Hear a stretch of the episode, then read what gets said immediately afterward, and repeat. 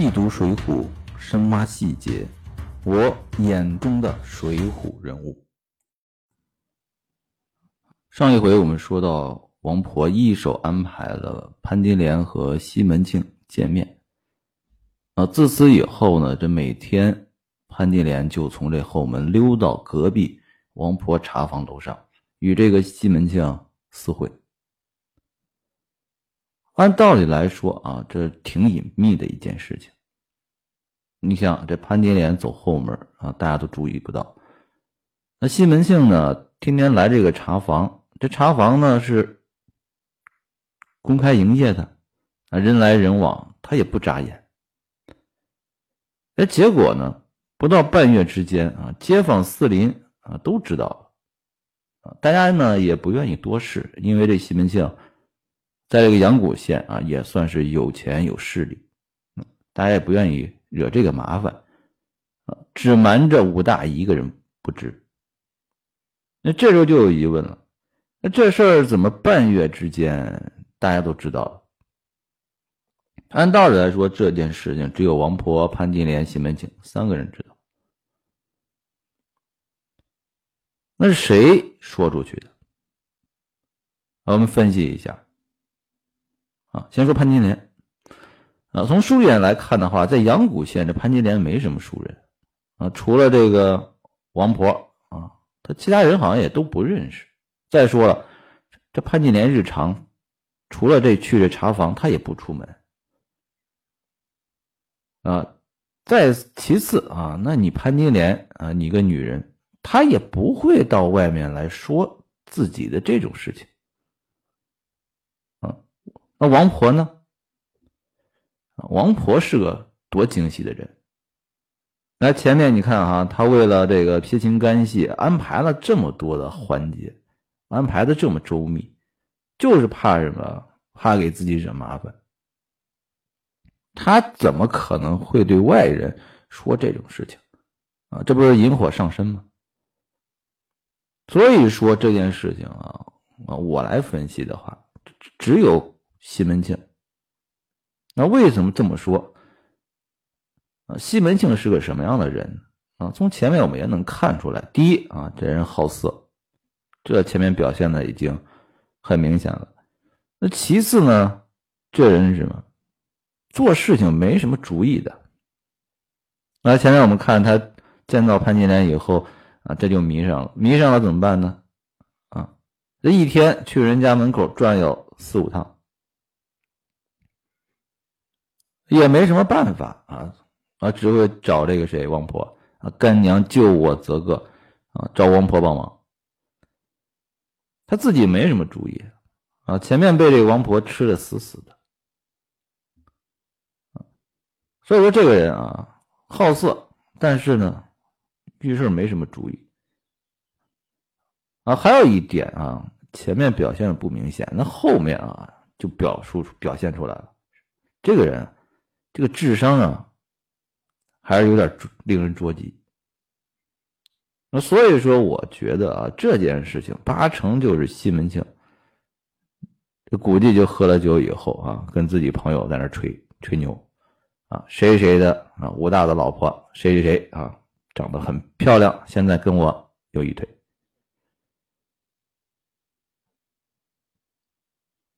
啊。那这件事情被大家都知道了啊。知道以后啊，结果就引出来事端了。呃，这时候出现一个人物啊，新的人物叫什么叫运哥啊，一个孩子啊，十五六岁的一个孩子，他干什么呢？卖水果。平常呢，这个西门庆也经常啊照顾他的生意啊。这有一天呢，这个运哥呢就搞了一篮子啊梨，雪梨。还准备呢，把他这个卖给西门庆啊，就找这西门大官人，到处找呢，没找到。结果呢，啊，书上的原话啊，就有这一等的多口人指点他。那什么叫做一等的多口人啊？那就是指的是什么？那种多嘴多舌的人，而且还不是一般多嘴多舌，一等的多嘴多舌的人。啊，西啊，《水浒传》作为一个市井小说。我觉得描写这市井人物真的很传神啊，很有意思。看到这儿，我就每次都特别想笑啊。为什么？这种人呢，那几百年前就有啊，到现在怎么样？他他依然没断根儿，还身边都有，每个人身边都有点这种人，就爱递个闲话，啊啊，串个小故事，啊，这种人。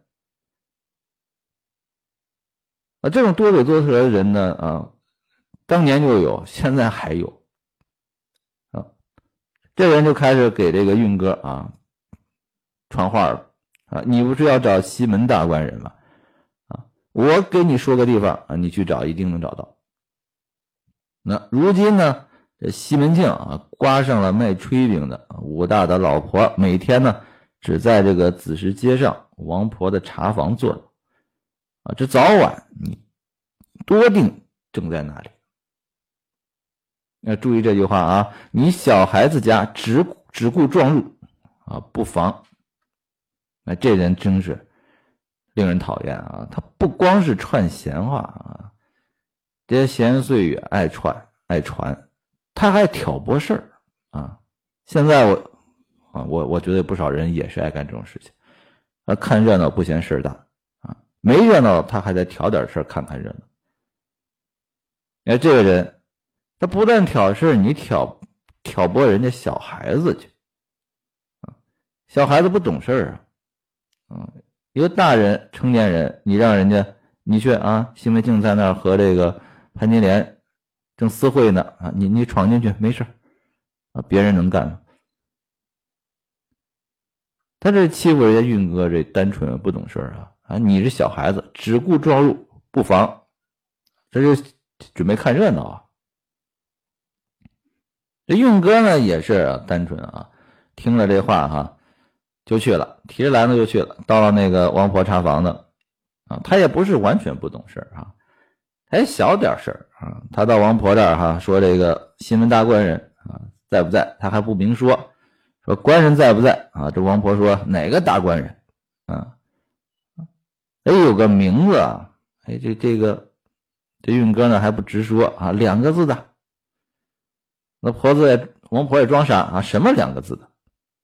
那运哥说了哈，没办法，只好说我要和西门大官人说句话啊，就要往里走。这这王婆马上拦着他啊，那西门大官怎么会在我屋里啊？他不让他进去。哎，运哥说了一句话非常有意思啊。说干娘不要吃独食啊，也把些汁水与我吃一吃。我有什么不理会的？啊，看来大家都知道什么？这王婆啊，这撮合这个西门庆、潘金莲，他俩得了不少好处。你不要光顾着自己吃肉啊，你也留点汤给我运哥尝一尝啊。我什么都懂啊，我懂这规矩啊，我什么都理会得得。也就是说，第一，这事儿我不会给你传出去啊。第二呢，你得给我行个方便啊，我只要挣点小钱。你说这运哥啊，你说他什么也不懂，他也懂。你说他懂，那大人谁干这种事儿啊？对吧？人家在楼上这个私通的，你这非要进去啊？这也就小孩子能干出来这种事儿。那王婆。一听啊，他这话啊，说到自己心病上来了，这心里就嗯恼了啊，就和这运哥就厮打起来了。这运哥呢还打不过王婆啊，被噼里啪啦揍了一顿啊，给赶出街上了。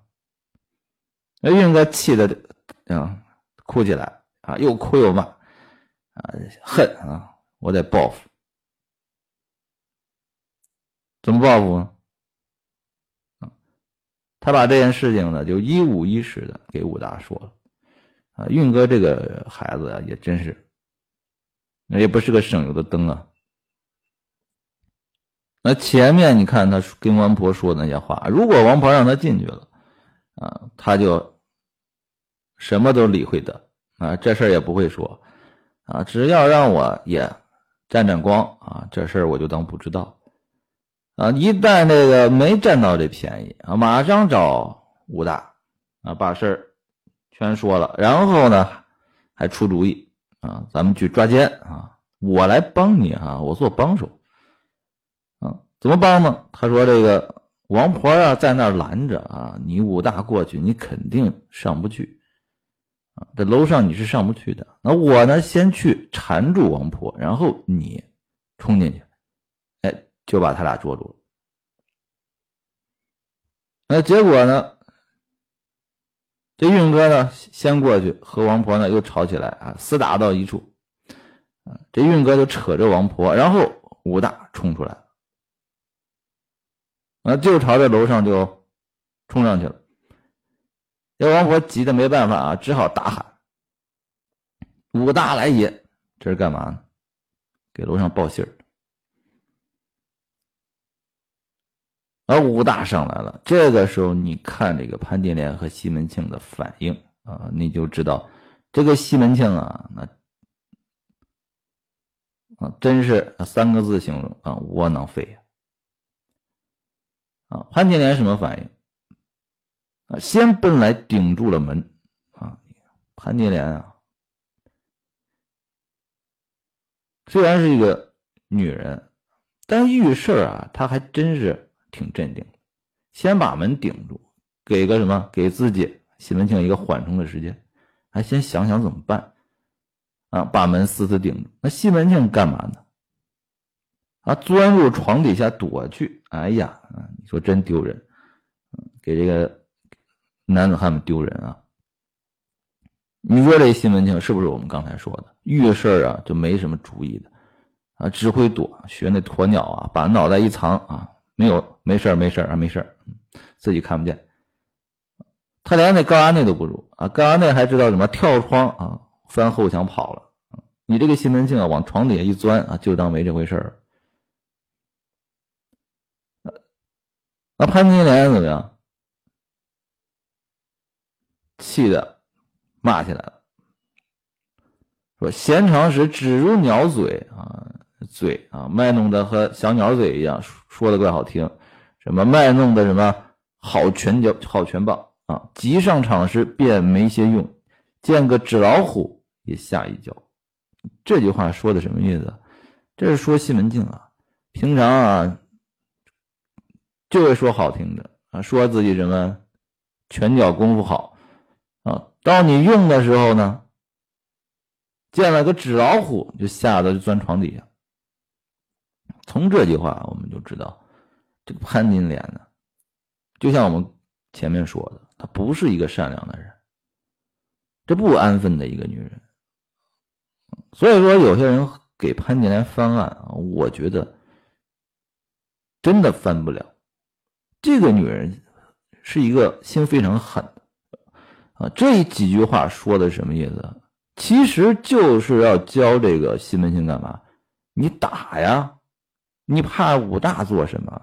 那是个纸老虎，对吧？他好像挺凶的啊，过来捉奸了，他能打得过你？你怕什么？你看这女人没有半点情分。你说这种人啊，如果说他前期的遭遇，比如说被这个张员外啊强迫她嫁给了我武大，还挺令人同情的。但是后边这个他的所作所为啊，言行举止。真的说明这个女人本质上就不咋样，但是从这个遇事的这个态度上来看啊，我觉得这西门庆啊，这连这个潘金莲都不如。那潘潘金莲说了这句话以后，这西门庆就得了启发了。对呀，哎，我怕什么啊？过来拉开门一脚。正好踢中什么武大的心口，这武大仰面就摔倒在地上，不动了。然后这个西门庆就夺门而走啊，就走了，跑了。那武大呢起不来，这王婆呢和潘金莲啊俩人就把武大呢就搀回家去了。哎，这事儿呢就算过去了。哎，武大呢伤的挺重啊。口吐口吐鲜血啊，脸色蜡黄，那躺在床上动不了了。哎，结果这个潘金莲啊，每天呢浓妆艳抹，依然怎么样去王婆那儿啊，和这西门庆相会，也不管他。这武大呢，要汤不见，要水不见，啊，饭也吃不上，也没人管。啊，这潘金莲、西门庆、王婆这三个人呢，就就盼着什么？盼着这武大自死啊，自己死了，这事儿就一了百了。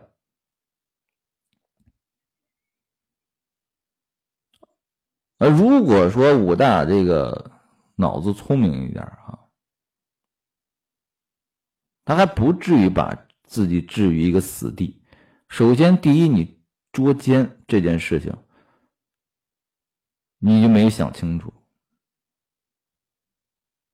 结果被人打伤啊！武松走之前专门叮叮嘱了，遇遇见事情怎么样，先不要管。那等我武二回来，这武武大没听好，受伤躺在床上，你这个时候该怎么办？得想方设法把这个伤养好，等武松回来再说这个事情。这个时候应该怎么样？先拖住潘金莲啊，对不对？让潘金莲给他治治病啊，管管饭，不要把他逼得太紧，逼得太紧，这事情会更大。那武大是怎么说的？那这武大叫这个潘金莲过来啊，说了这几句话：“你做的够当，我亲手来捉着你奸，你倒挑拨奸夫，替了我心，至今求生不生，求死不死，你们却自己快活，我死不妨，和你们争不得了。我的兄弟五二，你须得知他性格，倘若早晚归来，他肯干休。”你若肯可怜我，早早服侍我好了，他归来时我都不提。啊，如果你不照顾我时，待他归来，我却和你们说说。这是威胁他们，对吧？按常人来分析一下啊，常理来分析一下，这件事情啊，你已经恨上了。这将来你会不会和这个武二说呢？我就是把你这个照顾好了，真的就不提了吗？这潘金莲呢，就回去和王婆、西门庆把这话说了。这西门庆啊，一听啊，你看西门庆这表现啊，真的是窝囊废一个啊啊！却似提在这冰轿子里，说道：“苦也。”我须知景阳冈上打虎的武都头，他是清河县的第一个好汉。我如今却和你眷恋日久，情深意合，却不怎的理会。如今这等说时，正是怎地好？却是苦也。啊，什么意思呢？那我也知道啊，这个武松是一个好汉啊，啊，打景阳冈上打过虎，那时候呢就色胆包天啊。啊，只顾着你的美貌了，也没理会这事儿。现在提起来了，这可怎么办呢？完了，你说你看看，遇事没主意啊。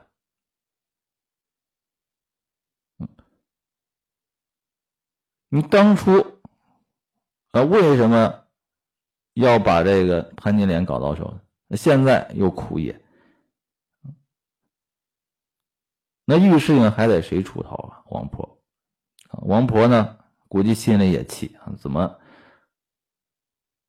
碰到这样一个窝囊废啊？什么主意没有？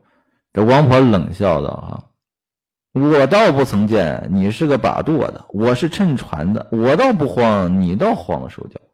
你看王婆这话说的啊，非常的有有分寸啊。你是掌舵的，我是乘船的，这主次先给你分好啊。”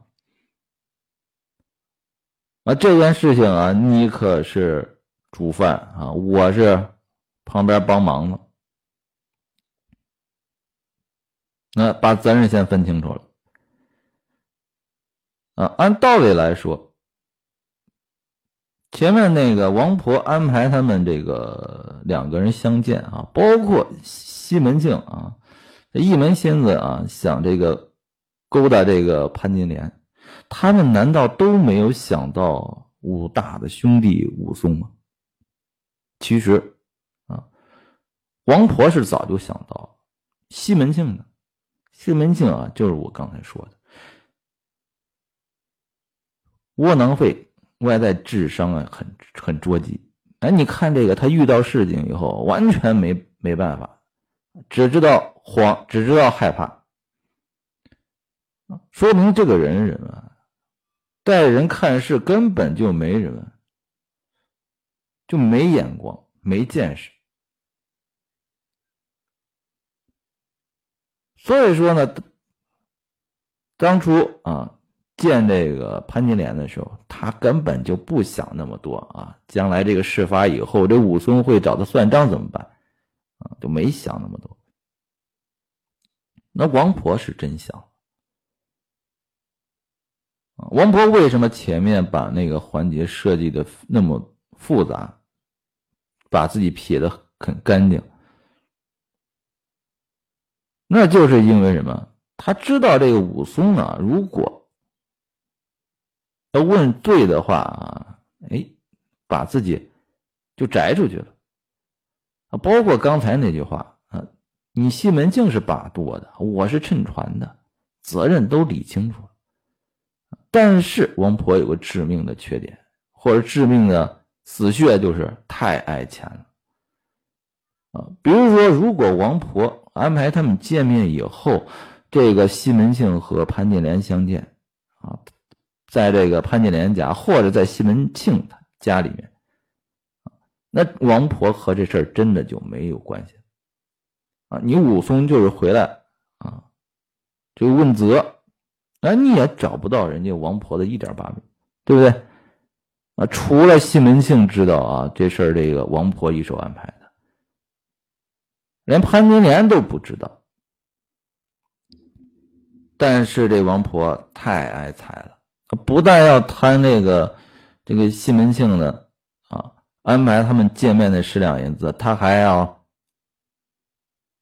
还要拿那后面的啊流水。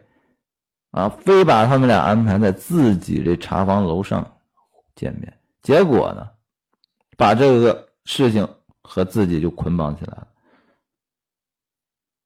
啊，这是他的致命的缺陷。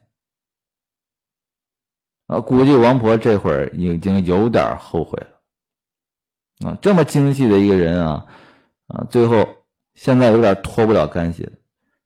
啊，现在这武大哈要告发他怎么办？啊谁有主意？王婆有主意。啊，西门庆没办法，还是那句老话啊，干娘啊，救我则个啊，干娘你说说主意吧。好，这王勃出了个什么主意呢？啊，就听他第一句话，你就知道这个人啊，真的啊，太精明了啊！你们却要长做夫妻，还是短做夫妻？想做长久夫妻呢，还是短做夫妻？这话一问啊，这俩人还有选择。正是情投意合的时候，那肯定要做长久夫妻啊。那怎么做长久夫妻呢？那王婆说了：“你们要做长久夫妻，只能依我这样办啊。趁着这武大病重，